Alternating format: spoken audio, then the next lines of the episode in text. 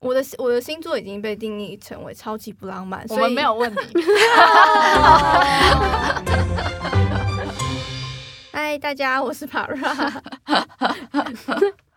你真的不没有这个心理准备？没有，没有，没有。今天不够嗨，因为我们今天又是没有酒精的一天。我觉得我们很，我已经渐渐对这个录音感到失望，一点期待都没有。嗯，我们下次安排一个 Happy Hour。OK，从几点开始？就是录音前的半小时。好的，谢谢。我是土雀。今天呢，我们邀请到了一个很重要的贵宾。你看看，就是没有酒精就会变成这样 啊！我是新闻主播，大家好。我为什么要邀请新闻主播？因为今天这个主题我比较我我比较无法胜任，是一个浪漫的主题。我比较走务实路线，因为毕竟是你知道，Para 就是钱财的意思。他在说我们两个太不切实际，耶，不是，是你们很浪漫，你们很 浪漫，我没有浪漫吧？我一向不是走浪漫，有啊，哪里？你会营造那个佳节的气氛，但我没办法，我被逼的，这是他工作，但要浪漫的人才可才可以呀、啊，就是 picky 的人才可以，嗯，我觉得。但是我跟新闻主播的星座都是被定义为超级浪漫那一种。我的我的星座已经被定义成为超级不浪漫，我们没有问题。我要哭了。今天的主题是花，因为春天嘛，春天的时候就是很多国家他们的就是旅游的时候，大家都会去看花。台湾人就很喜欢看樱花，各种花。所以，我们今天就想要来跟大家聊花这件事情。好，我想问一下两位，是不是呃喜欢收到花？就是你是呃，当别人送你礼物的时候，花是不是在一个加分的选项？对你们两个而言，新闻主播先说，我觉得看人。哦，看情形。新闻主播我在办公室收到花的经验，那就不是喜欢的情形。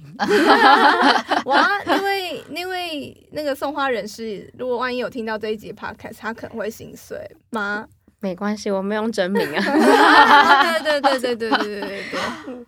我我好像是喜欢自己买，我也不太喜欢别人送。因为你有特定喜欢的花种吗？也不是，因为我觉得大家像是。像那个送给新闻主播那一束，我就觉得配的超丑的哦，所以不只是还还顺便帮帮他 老板老板那个花店选的不太对，我查一下是哪个花店。我问他，他说他是名权，不要不要不要不要不要说出来。但我自己是偏不喜欢收到花的人，在以前会更明显，现在我觉得我们自从办公室有。呃，有一束花的存在会让我慢慢欣赏植物这件事情。因为之前我会觉得，如果我收到花的话，我会觉得哇，我还要想地方，想办法插它，想办法照顾它，想办法让它就是可以活下去久一点。然后，哦、然后它死掉的时候，我还要想着要埋葬它，没有，就是要用环保垃圾袋，然后枝可能会插出来，这样子垃圾会流满地。我可能会想到这些，你想太多，你要把它剪的。养孩子的心情在看待那束花，他很爱那个花。可是我喜欢自己买花，是因为我喜欢插花。嗯，然后我觉得就是别人送的话，好像就是比较喜欢，就是稍微实际一点。像我，我有朋友送我的花是用那个有点像是毛线，嗯，去织成一束花。哇，就是它一支一支的，然后再把它绑在一起。然后我就觉得那个就很酷。嗯，对。但如果送我鲜花的话，好像宁可就是我自己去买，然后我自己去配，嗯，自己插。我想问你会有插花仪式吗？没有。哦，好，只是想要赶快把东西整理干净。我觉得你们两个都比我算是爱好植物的女子。我想问一下，你们有没有特别喜欢的花？各讲一个。那我可以讲两个吗？好我喜欢乒乓菊。跟向日葵，之前那个土雀有送我过向日葵，在我确诊的时候，哦，对我收过几次向日希望吗？那你会知道向日葵的花语是什么吗？我记得它的花语好像是因那个，就是它你送几只它不一样，如果送一支的话，就是一见钟情。哦，他送我一支，趁机告白。对啊，哎，你这样子的话，Para 会吃醋哎。你不要让他。我明天去买向日葵。我要送 两支的样子。哦，我等一下再告诉你。而且我我数量取胜就 OK OK 好，我知道。那另外一个乒乓菊，你为什么喜欢乒乓菊？它长圆圆的，很可爱。哦，对，我也觉得乒乓菊蛮可爱的。那其实好像是不是这几年开始流行乒乓菊？但我在流行之前就喜欢了。嗯，当然喽，你不追随流行，那有没有分引领流行？有没有分颜色？是还是就是乒乓菊这个花的品种你都喜欢？好像比较常看到黄色或橘色。哎，那我自己是喜欢银莲花。银莲花哦，它就是比较是它应该是从欧洲过来的，然后它比较是有白色或者是红色。嗯，然后它比较特别的是，我喜欢的那个种类，它是。中间是黑色的，嗯、大家可以在很多的欧洲的花草画里面可以看到。对对对，哇哦，它是土耳其的国花，对不对？它是以色列的国花，土耳其的国花是郁金香。我刚刚是已经要 已经要 要准备接入主题，对对对对。好，所以银莲花是以色列的国花。那我们现在来介绍狗花，跟果子一样。土耳其国花是郁金香，然后郁金香的土耳其文是喇蕾。哇，喇蕾跟别人喇蕾听起来有点难听，但是对它叫喇蕾。嗯，对。然后土耳其人蛮特别，是他们很多女生会用花的名字取名，就譬如你的朋友可能就叫银莲花。哦，然后会冠上自己的名字吗？呃，姓姓对，就是你的陈银莲，陈银莲，陈银莲听起来是潘金莲的谁？王王玫瑰这样子啊？对，譬如有人他们会直接叫玫瑰啊，或是直接叫郁金香，或叫莲花这种。哇，我知道好像有人叫玫瑰或者是茉莉这一种。嗯，茉莉是真的叫茉莉，茉莉公主。我觉得很特别，所以是不是代表土耳其他们这个民族，呃，这个国家的人，他们对花算是蛮情有独钟的？因为像台湾可能就是有一些历史背景，所以有些人是用一些历史人物的名字作为。或是什么春兰啊这种，嗯，就是兰花或莲花这两个字好像比较容易放在华人的名字。梅兰竹菊，嗯，哦，对对对对对，春菊。哇，那我想要知道那个前三名土耳其女生最多的花名，我认识蛮多人叫做 Defne，然后但是我猜我猜，好，你不要在那边，它是一个可以入菜的花。入菜的花，金针花、玫瑰，玫瑰是应该算是我认识的第二名。好，那 Def Defne 是什么？Defne 是月桂花。哦，好不熟悉的一个花。等下，月桂叶的花吗？对吧？嗯，对，它上面的花。哦，第二名我也认识蛮多人叫玫瑰，就叫 Gül，Gül，嗯，哦，Gül 起来，Gül，然后喇蕾也蛮多的。就是郁金香，我觉得不太好发音诶。喇勒很好发音啊，good 就是那个玫瑰的就是那个 u 的那个。嗯，然后有人直接叫花，也会有人直接叫花。对，譬如零花花这样。去 check 哦，嗯，还蛮省事的。那我知道，呃，郁金香在土耳其有，除了是国花，有它花季，对不对？嗯，它的花季是四月，就才刚结束。哦。对，然后每年四月伊斯坦堡都会办郁金香节。郁金香节，它通常是就是会直接拿种好的球茎，直接或是种好的花，直接在种在那边的公园里面了。哦，就不会直接在那边种。那他没有种郁金香的时候，平常是种草吗？就是一般的花，像大安森林公园有时候会有不一样的花这样。哦，嗯，那像呃，所以喜爱郁金香的旅客想要看到一片花海的，就是要挑对时间去，对不对？对，它整个四月在两个主要的大公园会有整个都是郁金香的花季。嗯嗯，然后是维持多久？就一整个月，四月、哦、整个四月都会。嗯，然后每年都会出一个郁金香大地毯。就是整片都是郁金香，然后不同颜色排成的。哇哦！我们会把它放在我们的脸书给大家看。嗯，好。哎，可是通常啊，在我在我还无知的时候，嗯，想到郁金香都是想到荷兰，而不是想到土耳其。哦，对耶。但其实它是有一个故事背景。对，其实荷兰的郁金香是土耳其送给他们的。哦，没错，这种鸠鸠占，哎，不是鸠占鹊 巢，这叫什么？偷别人点子的国家。但因为他们做的行销比较好啊，土耳其就。没那么厉害，所以现在大家想到郁金香都是先想到荷兰。荷兰哦，但其实一开始是当时奥斯曼帝国的苏丹，嗯，因为他们有很多国外的大使，就是当时的大使。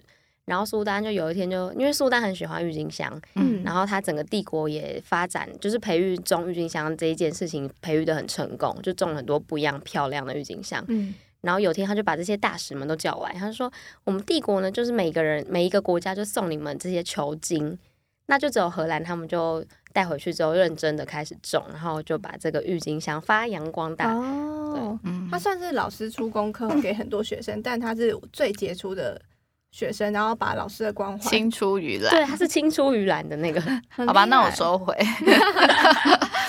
对，而且当时那个奥斯曼帝国因为郁金香太太种的太好，然后太值钱，所以郁金香当时可以像是货币一样来交易。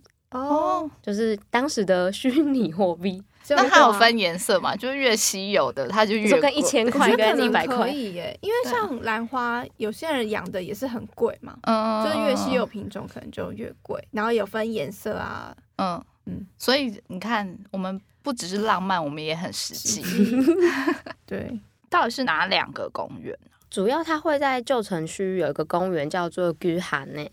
然后这一区是比较小一点点，嗯，对。然后另外一个是在沿着海峡比较远一点点的公园，叫做 Emirgan，那个是最大的，就是有在展那个郁金香节的公园。嗯，所以地毯要去地毯要去 Emirgan，嗯，哦。通常呃，观光客到伊斯坦堡想要看郁金香花的时候，他们是可以花半天去看，还是他是可以一整天的 tour？我觉得大概。几两三个小时就差不多，我可能只能看两三分钟，拍完照，看到拍没有要拍照，但主要是去拍照。但我不知道，我如果要很舟车劳顿，我还会不会想要专程去那个行程？嗯，顺便看到可能会觉得不错，就拍两张。我比较是走这种路线。那我有加体验呢，譬如采海芋这种，会会会就可以。有体，我比较喜欢有跟他有互动的，可是就要采掉它，就把它拔起来。我下次也让你跟我们办公室的花有些互 动。那你可以，你如果喜欢体验的话，你可以来土耳其做另一个。哪一个？哪一个？你可以就是六月或五月的时候去土耳其有那个玫瑰园哦，对，你就可以体验摘玫瑰。就是它还有一系列的套装行程，它是在就是土耳其的中部一个叫做伊斯帕尔塔的地方，就是尔斯巴尔塔。嗯，然后它这个地方就是盛产玫瑰，它算是世界上蛮大的一个玫瑰产区。嗯，对。然后它产的是大马士革玫瑰，就是品质比较好的，嗯，粉红色的那种。嗯，对对对。然后它的行程就是你可能清晨要先去摘玫瑰，嗯，然后摘完之后，他就会带你到。他们的玫瑰工厂看一下，它玫瑰要怎么提炼？因为通常采那个玫瑰，你采很多很多才有办法提炼出很少很少的那个纯的玫瑰油。对，哦、然后他就会介绍说这玫瑰要怎么做，然后他们以前发展的历史是怎么样。然后最后呢，嗯、就是不免俗，一定会有一个商店区，就大家就可以购买玫瑰相关的产品。商店区也算是互动啦。对啊，嗯，蛮蛮可以买东西的。因为我们公司土耳其公司嘛，所以我们也用过玫瑰相关系列的产品，也都是蛮好用的。嗯，那是不是有人还会把那个一些花瓣可以直接带走？对对对，你摘完之后，他会让你可以带一些回去泡澡。嗯，对，之前有遇过，就是客人就想要带玫瑰花瓣回去泡澡。嗯，嗯，不然还能干嘛？泡茶？嗯，有一些店家他会提供，在你参观的时候会提供玫瑰茶。哦，土耳其人是不是很爱花茶系？对，他们很喜欢这种花草疗愈法，怎么样？特殊养生是不是？对，他们就是不同的功效的时候会，就是叫你说，阿姨就会跟你讲说，那你这个时候就是要喝这个茶哦，就很像他们的中药概念。对对对，有点像他们的中药。对，哦、但这个呃斯巴达这个地方，除了玫瑰这个季节，就玫瑰结束之后，嗯、它六月就会变成薰衣草园。哦，我不喜欢薰衣草 薰衣草可以助眠。没有用啊，我觉得是骗人的。薰衣草味道有时候很集中的时候，有点臭臭的。好像蛮多人不喜欢薰衣草的味道。对啊，但远看是蛮美的，就是一片紫紫的一整片。嗯、因为我们有看那些就是照片嘛，嗯，然后就觉得哦，其实是美的啦，嗯。但是因为薰衣草，我觉得薰衣草有点被泛滥使用，就是到处什么薰衣草味道，这边什么什么什么乳液啊、精油啊，什么都是薰衣草，就让我点。但我觉得薰衣草跟玫瑰相较起来，应该玫瑰的产品会更。更广泛，我觉得薰衣草的产品还没有到像玫瑰这么多。嗯，因为大家比较推崇玫瑰的功效跟香气。可是如果有去的话，一定要买那个玫瑰的护唇膏哦，因为玫瑰很保湿。然后我是一个很喜欢用护唇膏的人。那我要那个下次你去土耳其的 好代购，或者是我去，我去，我要自己去，我们一起去，我一起去。像我在台湾只有去过。呃，薰衣草森林就是那边是唯一让我有感稍稍感受到沉浸在花海里面的感觉。我觉得台湾人就是做那个旅游跟行销这一块真的很厉害。嗯，因为在土耳其，它就是完全就是给你看花而已，一整片的花，嗯、就他就没有做其他更细节。可是就是你会觉得很原始、很真实、嗯。他们的极限就是给你喝玫瑰花这已经他觉得 最棒，他已经很领域你，我想到我。想到我之前有带，就是亲友，就是爸妈跟他们的朋友去采玫瑰，嗯，然后我们就有排了一个是要吃玫瑰花园午餐，嗯，那么通常我们的想象是不是就是那个菜呀、啊、之类会有一些是有玫瑰入菜，对，结果就来一台牛车，然后我们就坐着牛车，然后绕那个村庄，然后到餐厅。然后餐厅的时候就有很多小朋友，就农村的小朋友出来撒玫瑰花瓣，哦、然后之后呢就再也跟玫瑰没关系了。OK OK，那你吃饭桌上有放一束玫瑰花吗？吃饭就很像那种自助餐，很可爱，就是农村妈妈会出来帮你打饭，哦、然后你有一个小的像铁盒的便当，嗯，便当盘，嗯，那便当盘上面有玫瑰花吗？完全是没有玫瑰花了。OK，可以建议他们。我觉得我我刚以为你要说的是。你们是在玫瑰园中间用餐？没有没有，但结果没有，是还要把你们载去别的地方。对，但是还是有点玫瑰。最后，按照节目的惯例，我终于记得了，我们有这个惯例，就是要请新闻主播为花下三个 hashtag。那你可以针对我们在讲土耳其的玫瑰跟薰衣草，还有郁金香做三个 hashtag。好，我三个 hashtag，第一个是季节限定。因为他们都有各自的花季，嗯，然后第二个是在地体验，因为还有搭配一些还没有像台湾这么厉害，但是有一些在地的活动。然后第三个是花草疗愈，因为看到花就是心情心情会好，嗯嗯。之后我们会再特别讲一集，是关于土耳其他们怎么样使用这些花啊草啊，做一些身体的这种调整、调整、调理、调理。好的。那接下来就要进入我们新闻举弱的时间。旅游举弱。近期意大利文化古迹或景观破坏案件频传，有游客直接开车撞西班牙广场阶梯，广场旁边的喷泉也遭到刻意污染。对此，意大利文化部长批准一项新的制裁法案，破坏艺术文化古迹者，未来最高可处六万欧元的罚款，外加刑事制裁。意大利文化部长另外表示，谁做出这些行为，谁就该承担责任。你们会想知道为什么这些人会想要破坏古迹吗？哦，这个意大利的他是因为那个有一群环保人士，他就觉得用那些嗯嗯、呃，譬如煤啊、石油、天然气是他们要抗议这件事情，嗯、所以他们就把一些用植物做成的黑色的染料倒到那个喷泉里面。嗯嗯嗯，那是可以被拯救的吗？就是应该多少都会影响到那个喷泉的颜色啊之类的。我是我觉得会想要破坏古迹的人，可能他会觉得那个他也会觉得他不会随便选一个地方，是因为他也会觉得那个地方有它存在的历呃历史意义或是一些特殊的文化意义，让那个建筑是可以保存在那边。所以他如果去做对他做出一些破坏的行为，他才可以。比较像是名留青史的感感觉，青史，青史哦，青史，画青色，名留青史的感觉。他 那新闻主播就是土耳其有超级多古迹嘛，嗯，那他们也很重视嘛，因为我记得他们很多什么世界遗产之类，对，他们目前有十九个，就是联合国的那个遗文化遗产，嗯，但是其实还有大部分的古迹都是平常都是曝晒在那边，因为实在太多了，对，嗯，保存起来蛮不容易的，对。说是他们就是富翁啊，古迹富翁，他们不太需要在意。我记得老高还有一集是特别做，就是关于那个土耳其有一个古迹是什么外星人哦，那是他们新挖到的，对对对，就是目前就是据说比金字塔还更久的一个古迹，一个遗迹。嗯，但我想了解说，通常古迹。要怎么保存啊？因为像我有去过，可能就是鹿港老街，就是那呃以前的老房子嘛，他们要保留下来，可能就是你你在都更的时候，你就不会去变动房子的那些格局。那像国外，他们会不会有一个大家公定的保护古迹的一个方式？你说国外还是全世界？全世界？我觉得好像没有，就是看特别国家、欸。嗯、但是我知道就是。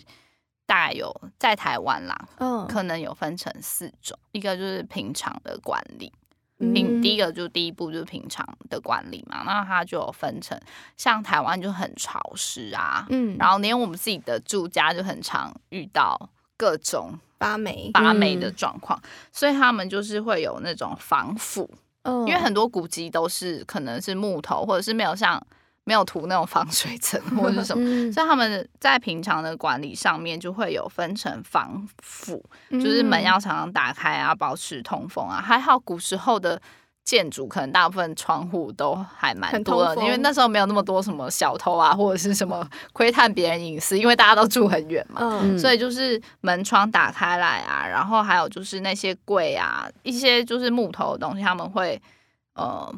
加强的保护，然后还有防止附近的排水。嗯，台湾很常下雨嘛，所以他们就可能会新建的是排水功能，让这个地方可以更多的，就是让那些水不要积在那里。然后屋顶的话，就是做一些呃保持干燥啊，或者是因为很多时候那个风吹，因为台湾的台风也蛮多的，嗯、那所以树叶其实树叶都是会。造成积水，或者它会挡住那些排水的部分，嗯、然后他们就要很长的清理。然后另外一个就是虫吧，虫虫危机。木头的话就是会有白蚁嘛，对，虫蛀那些，所以就是可能要特别的注意在那些除虫的部分。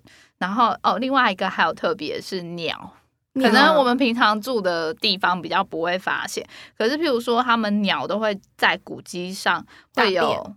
对，或者是 鸽子会住在里，哦、住在那些缝缝里面。对，然后所以他们就是要用铁丝网啊，或者是尼龙网砧板去防止这些东西。嗯、然后或者是啄木鸟，很啄木鸟，啄木鸟会去啄木这样子。然后所以这是平常。然后第二个就是为什么我们要保存这些古迹，就是让我们后代的人可以更认识。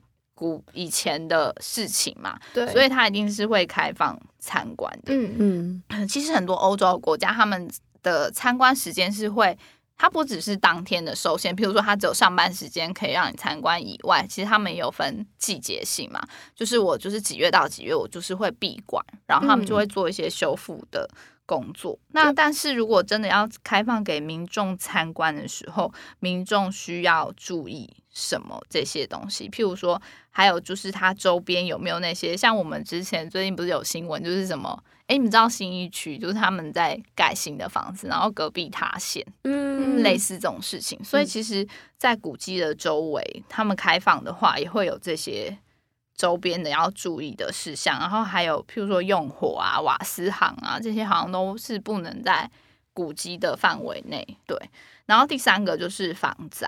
就就我们知道的，台湾很多地震、很多台风，然后火灾这些对于他们的影响，所以他们就是会有事前的这些预防，然后还有他们会做一些记录啊，就是这些跟我们一样啊，就跟住家的一些防火是差不多，火灾的这些东西，然后还有他们的、嗯、如果发生火灾，他们要怎么去挽救这些古迹，他们也都会有。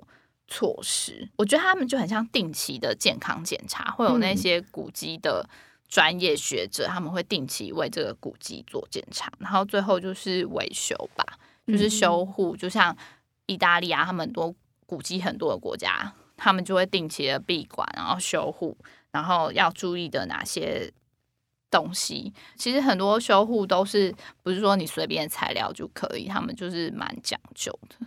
所以就是古迹大概会有这些方法去维护它，可以给后代的子孙。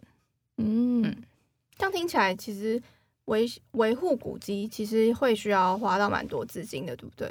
它它基本上就是跟现代的大楼比起来，你要花更多的心力和资金去维持维持和维护它。嗯。那也有些人会觉得，哎。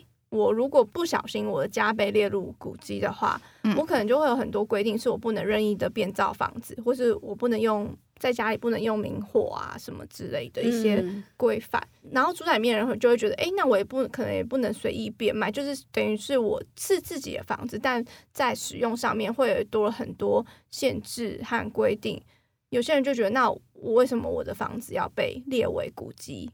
被列为古迹这件事情不一定对他们来讲是件好的事情。嗯，我们高中有一栋楼，它就是被列为古迹。嗯，所以它就是很常看它在整修，但是它横竖就是不能拆掉。哦，对，我觉得对外部的参观者会觉得是一件文化保留下来，可能你要拍照啊，或是你要去参观，可能可以了解更多以前的历史。可是如果是对于里面使用者的不方便等等，可能就有些人就觉得好像他可能会持反对意见嘛。嗯，如果是住家的话，我觉得有可能。但如果是它是一个譬如以前的什么，比如会场或是一个场域的话，嗯、那它有收门票，然后可以维护这个古迹它的运行的话，哦嗯、基本上就对就我个人来说，我觉得我是支持这件事情。哦、嗯嗯，像台中很多。古迹，他们现在就是变成一个可能有点像咖啡厅或是展览场，就也没有人住在里面。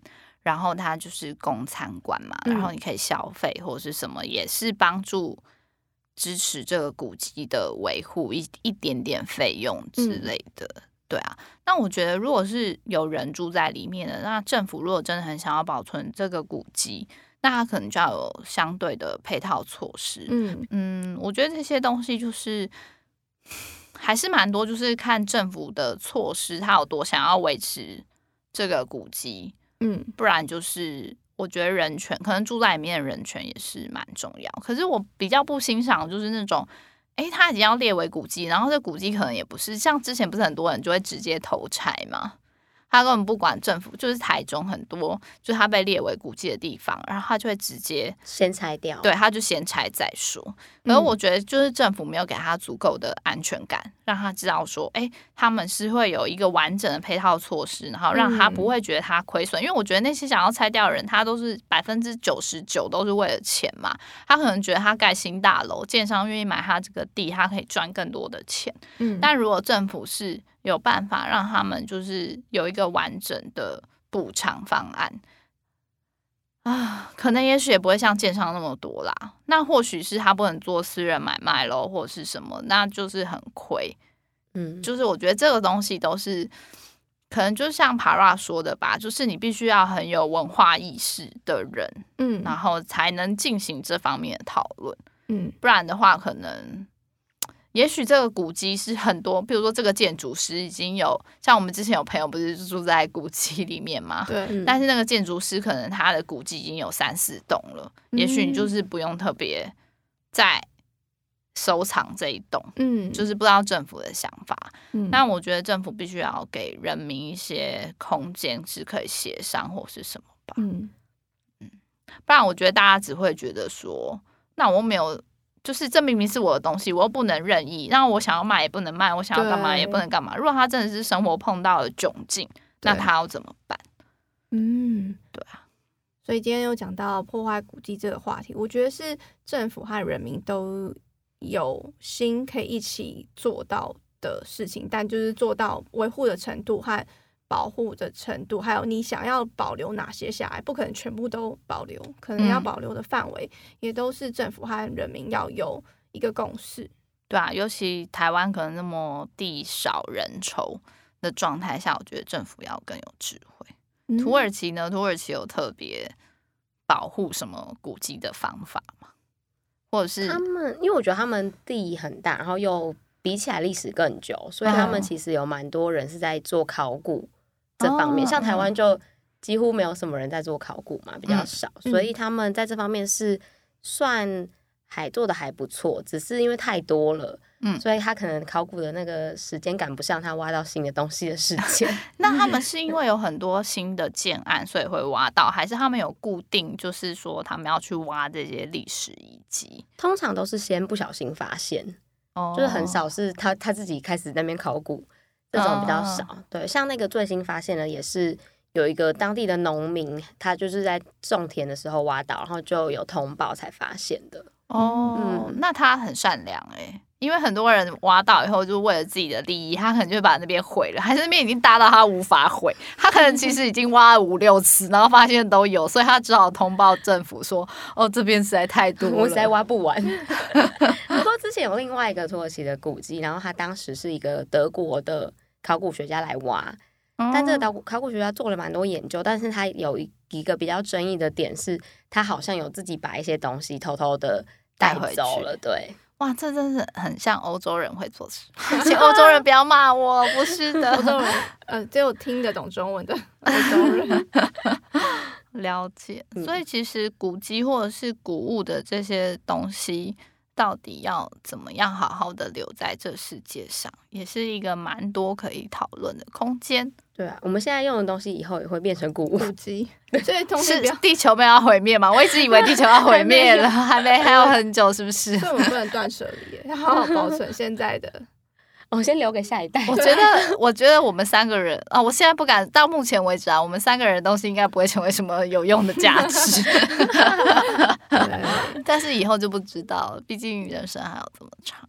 嗯嗯，那你是支持保留古迹的人，还是你是会任意破坏？哎，不是任意，我也不敢说。呃，你是任意破坏的，你也不要留言告诉我。那我们今天有聊了花，也有聊了古迹。如果你都你有兴趣，或是你有什么想要跟我们分享的，你都可以留言告诉我们。然后也把这一集分享给你觉得对古迹有兴趣的朋友，或是对土耳其花季有兴趣的朋友。那今天谢谢大家的收听，也谢谢新闻主播。那我们下次见喽，拜拜。拜拜。